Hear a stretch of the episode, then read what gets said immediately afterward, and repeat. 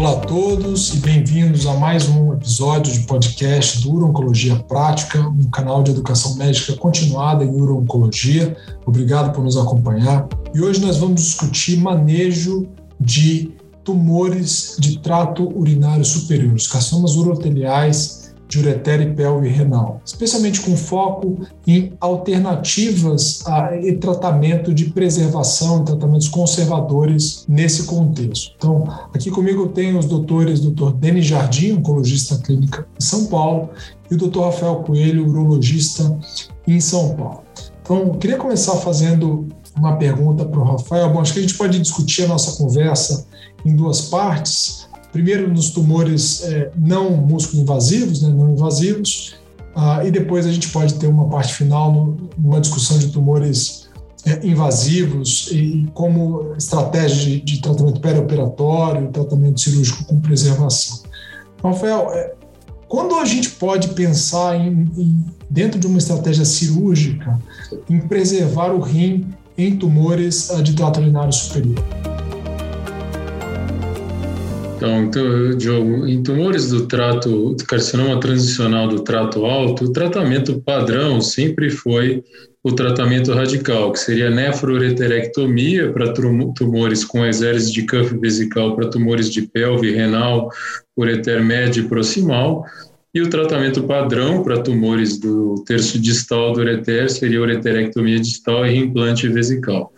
Por quê? Porque quando a gente olha, observa séries retrospectivas, esses tratamentos ambos tiveram incidência de recorrência da doença muito similares, uh, o que tornou factível nos tumores de ureter distal já fazer uma estratégia de preservação da unidade renal, uma vez que aparentemente nesses tumores distais não tem uma incidência tão grande de recorrência em porções mais proximais do ureter, por, por provavelmente por conta uh, da, da, das próprias células transicionais que vão do ureter distal para a bexiga. Então, a, a, literatura retrospectiva sugere que para os tumores de ureter distal, a gente poderia fazer ureterectomia segmentar e reimplante.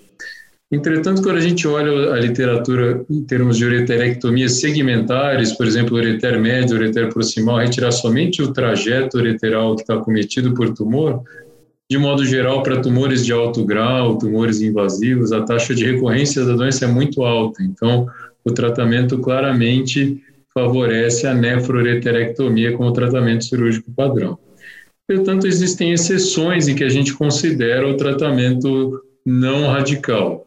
Primeiro seriam aqueles pacientes com rim único, né? Então, pacientes em que a nefrectomia deixaria o paciente em insuficiência renal, diálise que a gente tende, mesmo em casos músculo-invasivos ou tumores de alto grau, a fazer um tratamento uh, conservador, ou naqueles pacientes que preenchem critérios de baixo risco, né? Então, seriam aqueles tumores de baixo risco de progressão e recorrência em que a gente poderia tentar tratamentos conservadores seriam aqueles pacientes com tumores de baixo grau, em geral unifocais, né, menores que 2 centímetros e com uma citologia oncótica negativa. Esses são os critérios clássicos né, estabelecidos que se encontra no Guideline Europeu de Urologia para definir, estratificar o tumor de trato alto e um tumor de baixo risco, e esses seriam pacientes candidatos a um tratamento não radical, mesmo tendo uma unidade renal contralateral normal.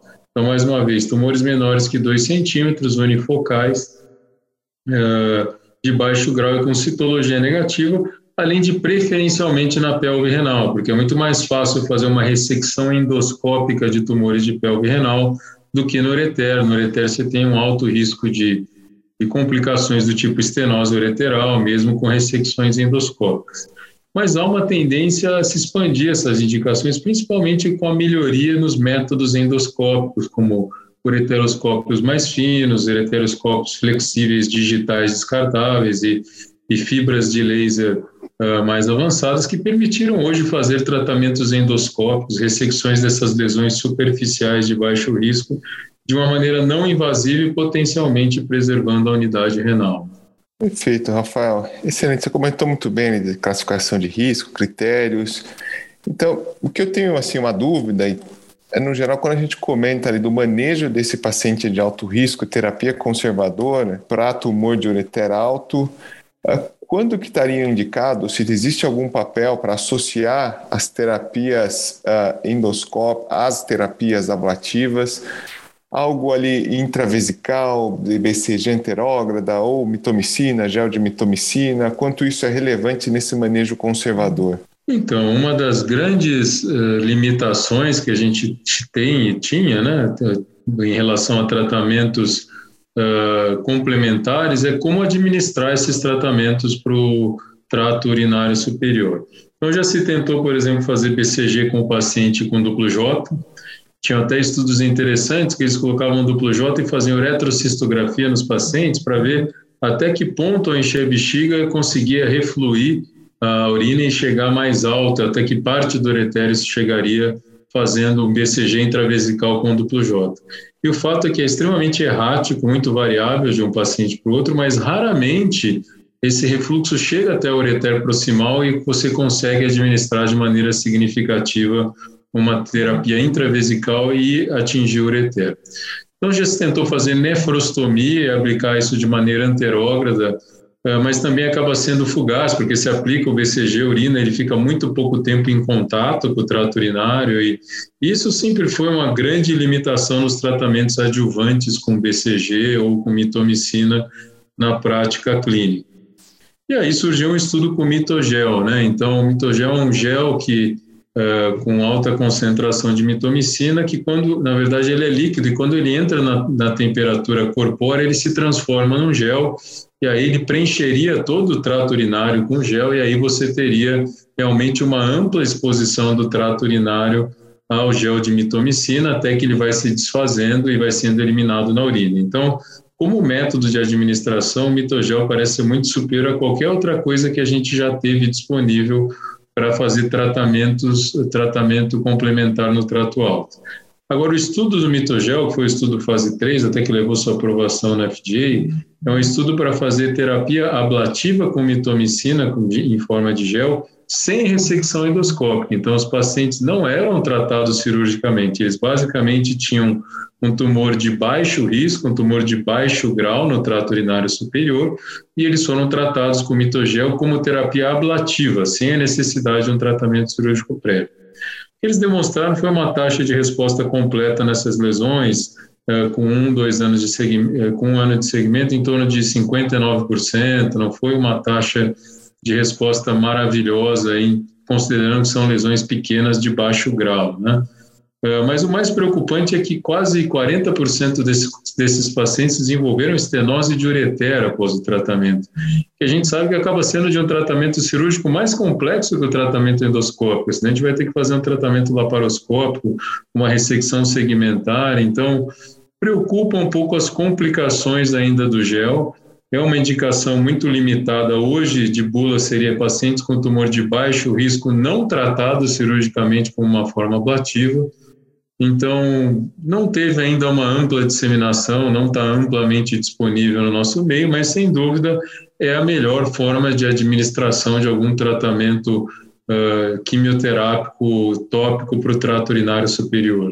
Muito bom, Rafael. Bom, agora mudando um pouco uh, para um cenário de doença mais avançada, né? Então, aí falando especialmente de tumores é, T2 barra T3, é, da, do trato urinário superior. Né? A gente sabe que, obviamente, tem algumas situações que existe dúvida, a gente só vai ter esse diagnóstico depois da cirurgia, mas tem situações que o exame de imagem pré-operatório já demonstra um tumor com invasão transmural do trato superior.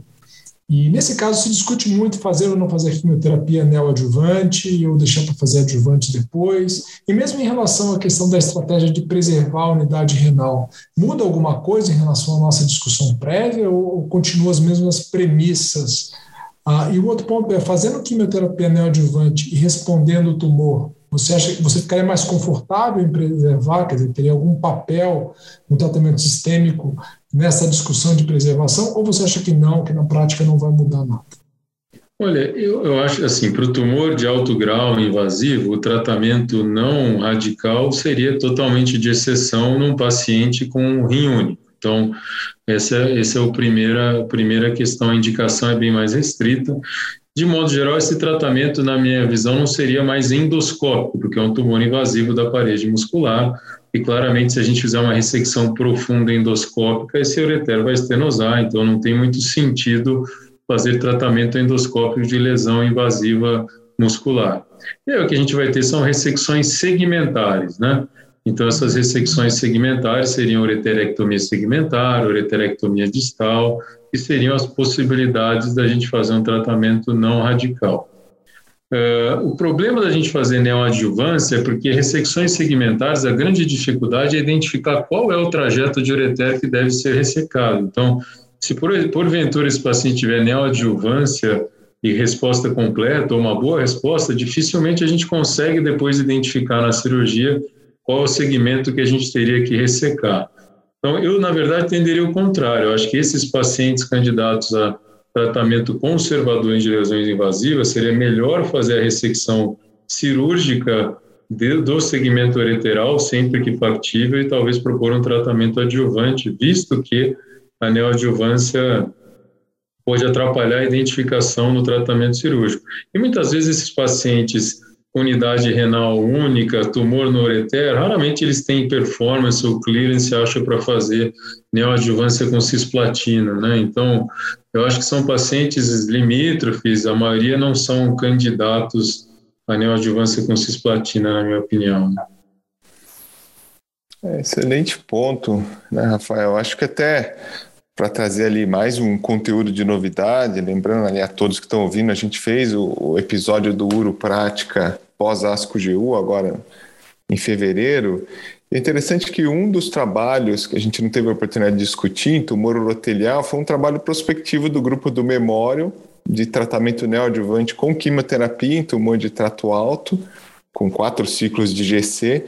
E o mais interessante é que eles tinham como critério simplesmente o paciente ter uma biópsia de alto grau. Não precisava ser. Não era um estadiamento clínico de T2, T3. Então, um dos pontos é que poderiam ter doentes que eram, inclusive, T1 alto grau e que foram tratados. E dentro do que você comentou, né, teve uma resposta patológica relativamente alta, né? Mais de 60% dos doentes tiveram menos que T2, ou seja, T1 ou resposta completa na hora da patologia final. Ou seja, realmente é uma situação que o tumor pode, enfim, uh, desaparecer. A questão é que talvez muitos desses doentes não tivessem um tumor invasivo no pré-operatório. Né? Acho que é uma grande crítica desse estudo. E acho que, do meu ponto de vista, não torna, apesar do resultado ter sido um estudo positivo, não torna uma opção padrão. Né? Não sei se você queria fazer algum comentário sobre os dados desse estudo. Eu concordo com você. Eu acho que assim, o grande problema da neoadjuvância em tumor urotelial é o estadiamento pré-operatório. Quem são os candidatos a fazer neoadjuvância? Porque eh, se a gente fizer em todo mundo, vai ser um super tratamento em diversos pacientes que não teriam necessidade de quimioterapia em nenhum momento, como a gente está comentando. Eh, então, essa é a grande dificuldade, é saber selecionar no pré-operatório quem são os potenciais candidatos, os melhores candidatos à neoadjuvância no cenário de um tumor urotelial do trato alto. E, e nesse sentido, a adjuvância acaba tendo uh, o seu, o seu, uh, a vantagem de você poder selecionar realmente tumores invasivos de alto grau na patologia final e aí saber realmente o paciente que potencialmente se beneficia sem supertratar pacientes com tumores uroteliais superficiais e que não precisariam de maneira alguma de tratamento sistêmico. Né? Muito bom, pessoal. Bom, acho que a gente teve uma discussão muito interessante aqui de aspectos práticos, de algumas particularidades aí de pacientes selecionados para uma terapia mais conservadora. Então, eu queria agradecer o Denis e o Rafael pelas discussões muito interessantes e práticas, e agradecer também quem está nos ouvindo e convidar para continuar nos acompanhando ah, nos podcasts e também nos nossos eventos ao vivo mensais, onde a gente faz uma discussão interessante de artigos recentes, discussão de caso e de estudos recentemente apresentados em, em, congressos. Queria também agradecer aos nossos apoiadores que acreditaram no projeto e que realmente é, permitiram que a gente pudesse continuar trazendo essas discussões atuais e relevantes dentro da oncologia.